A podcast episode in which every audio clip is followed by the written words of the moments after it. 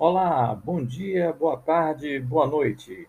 Voltamos com vocês falando hoje a respeito da campanha para alfabetização das crianças, a famosa campanha do ABC.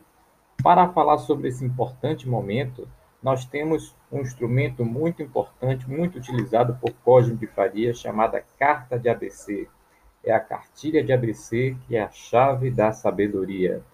A Liga Baiana contra o Analfabetismo, na data de 12 de outubro de 1915, institucionalmente inicia-se a luta para que as crianças proletárias passassem a ter o direito fundamental à educação, no período em que o início da República, na transição da monarquia para a República, deveria ser a bandeira do progresso, mas quem iniciou esse processo pioneiro naquele momento de tantas convulsões que vivia-se a cidade de Salvador foi justamente Cosme de Farias. Seu nome homenageia um célebre rábula da cidade, chamado Advogado dos Pobres e defensor da campanha do ABC, com a distribuição gratuita de cartilhas do ABC para erradicar o analfabetismo em Salvador, Especificamente, ficou registrado a data de 12 de outubro de 1915,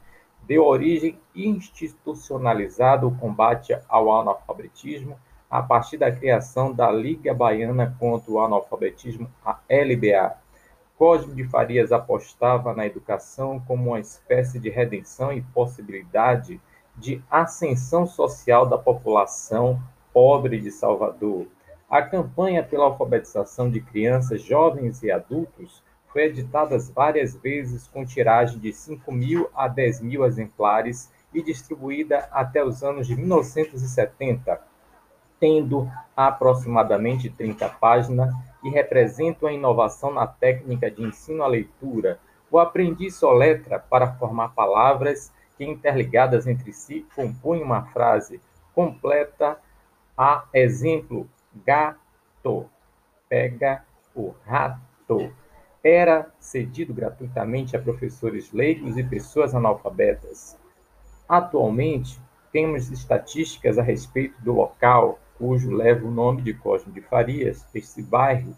Em 2010, pelo censo, o bairro de Cosme de Faria contava com uma população de 38.341 habitantes, a maior parte se autodeclarou parda, 51,43%, e preta, 37,01% do sexo feminino, 53,55%, e se encontra na faixa etária de 20 a 49 anos, 52,28%.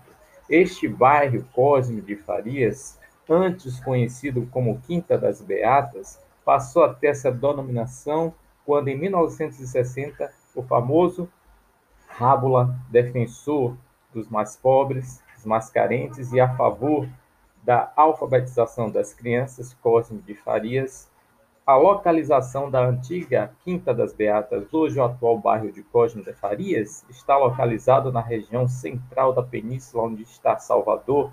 Ao norte limita-se ao bairro de Luiz Anselmo e ao sul com o bairro de Brotas, que antes compunha uma única fazenda da freguesia de Nossa Senhora de Brotas.